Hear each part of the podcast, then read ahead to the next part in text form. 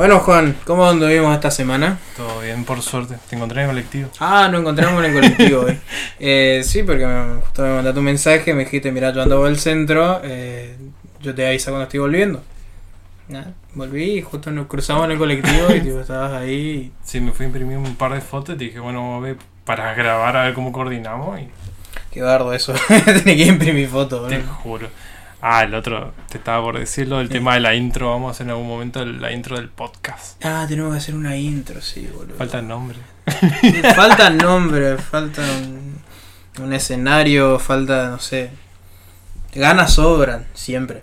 Pero, sí, tenemos que poner un. Copa digo, tenemos que hacer alguna encuesta para poner nombre. ¿Sabes que hice una lista? Hice una lista con Silvana y tengo que ver después con vos a ver qué nombre queda porque que no esté registrado. Ya tomaron popó y trasero.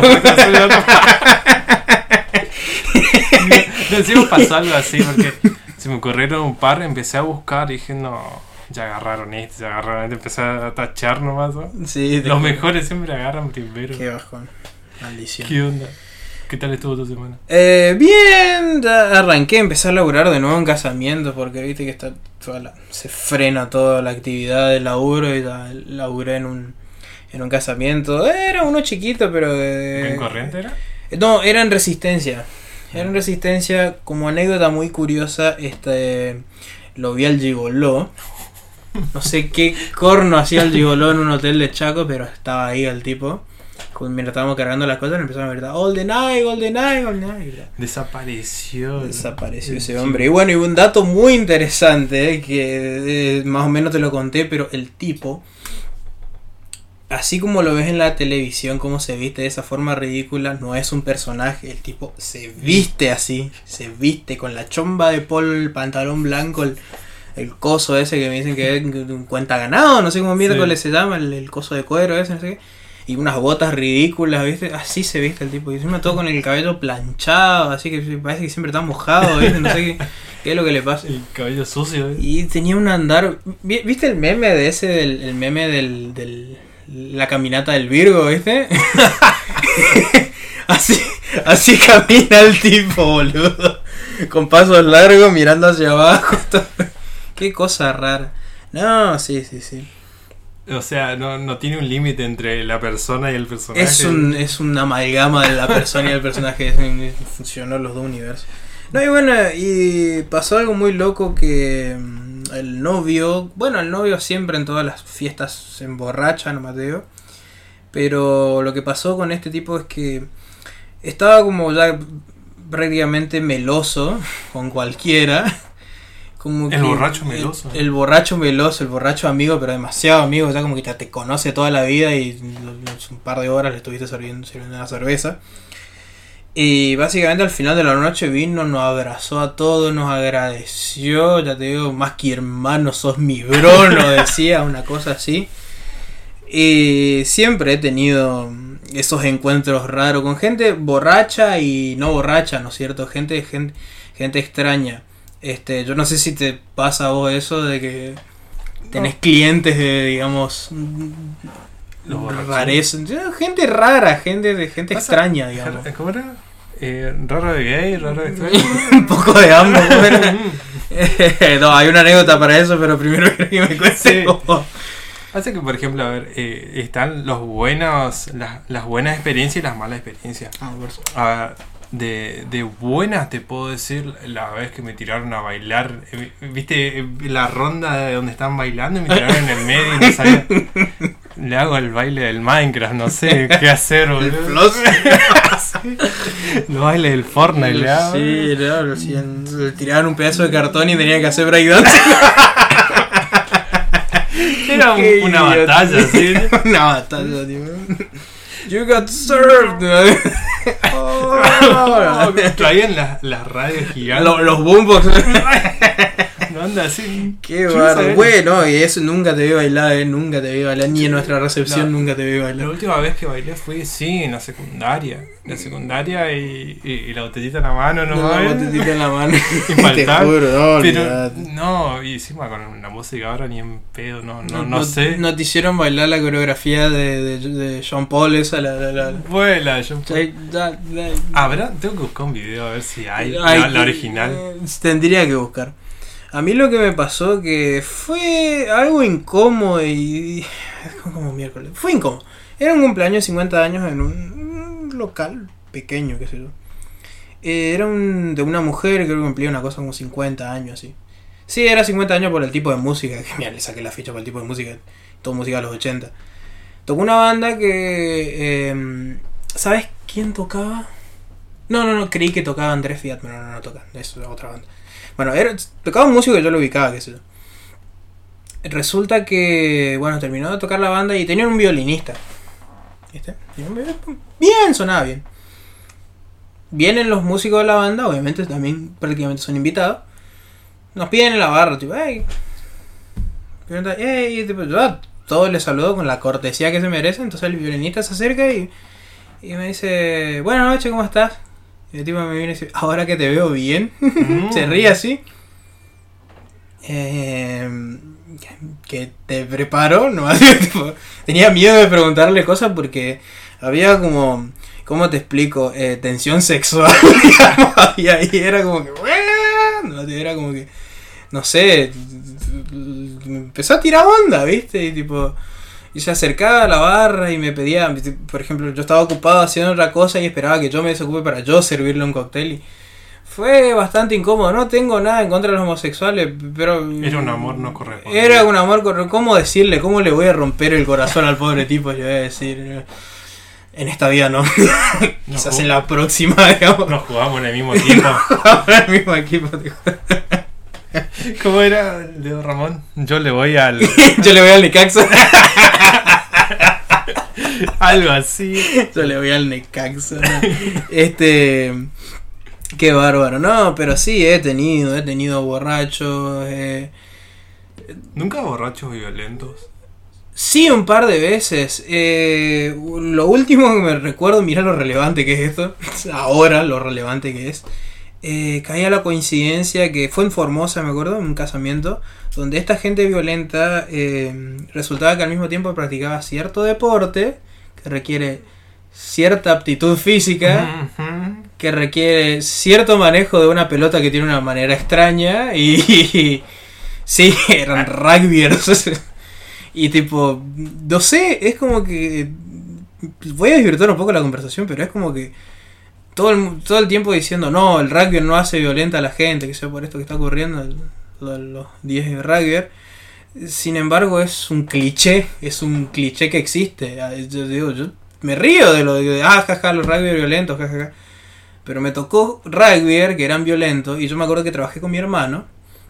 Mi hermano es encargado de barra y él quería tomar seguridad para decirle, amigo, mira, no, ni siquiera era por la seguridad de todos, sino por la seguridad de la barra, que no se rompa, digamos. Y le quisieron pegar a mi hermano. ¿Y cómo lidiaste con eso? Eh, no, por, por suerte llegó el de seguridad, calmó las aguas y los echó a los tipos. Pero eran gente violenta.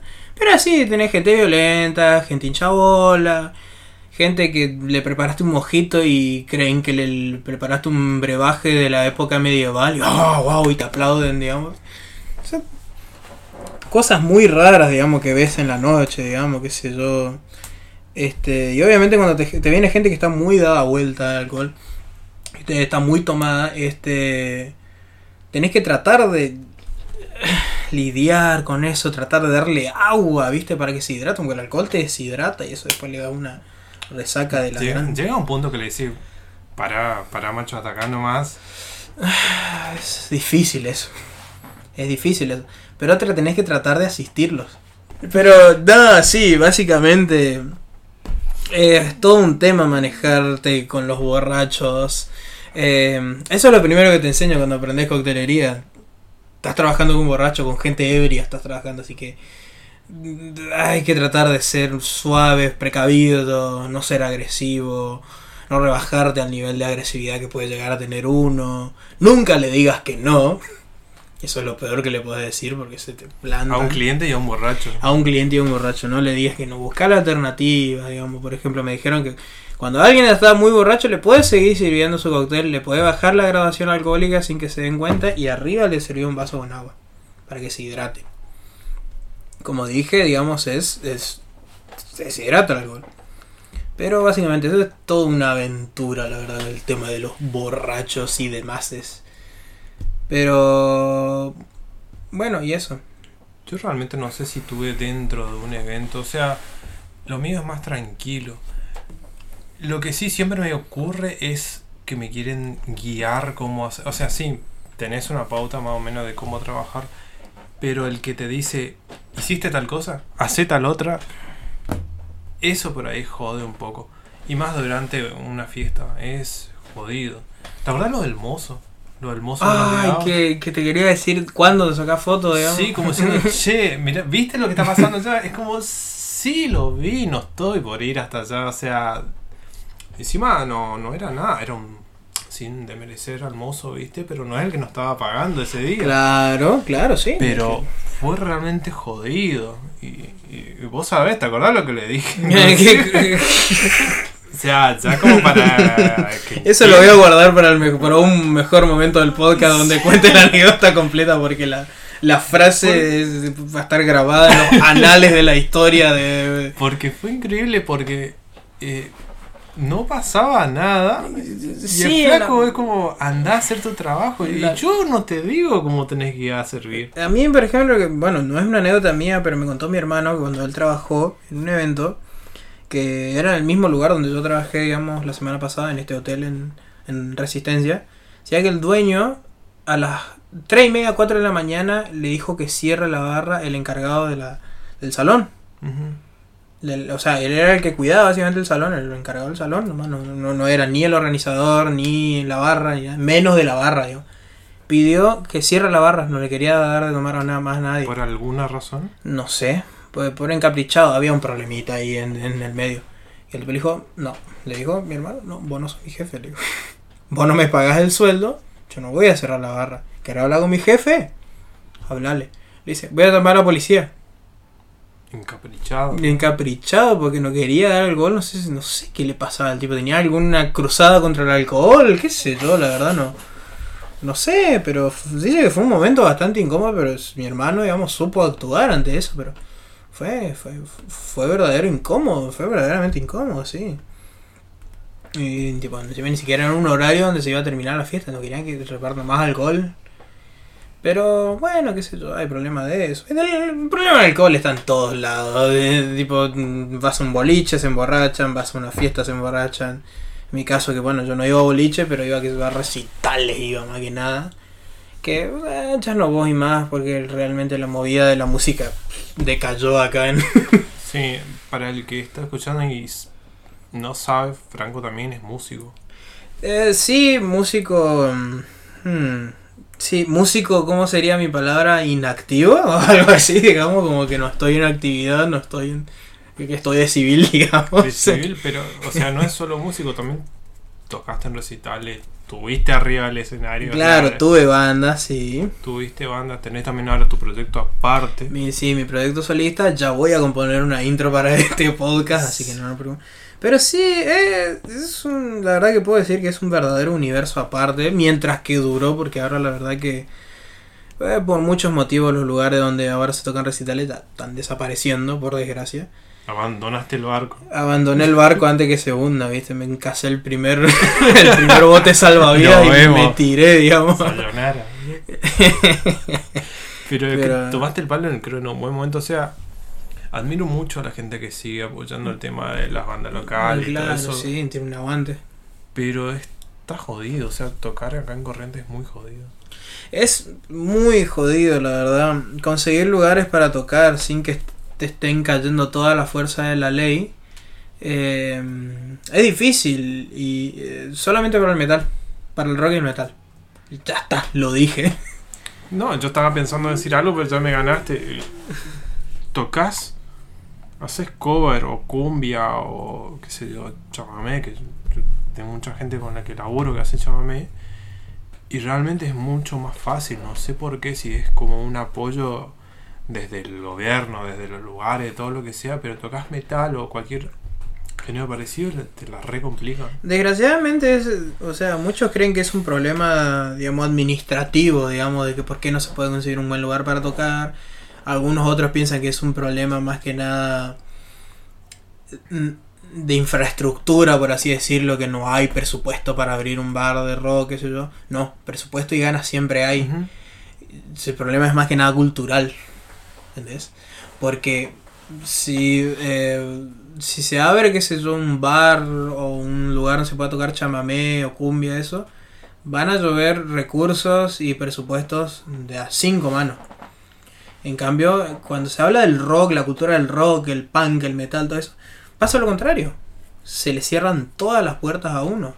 Y lo peor es que yo veo gente, veo gente que está metida, por ejemplo, el- la Unión Under es un, está eterna, estoy eternamente agradecido con la Unión Under lo que hace por el movimiento de underground acá en- del rock en, en- en Corrientes, que se mueven, tratan de mediar con municipalidad, con el Ministerio de Cultura, con todo, pero es como que no, no se resuelve nada porque siguen habiendo lugares que se cierran, siguen habiendo muchos problemas.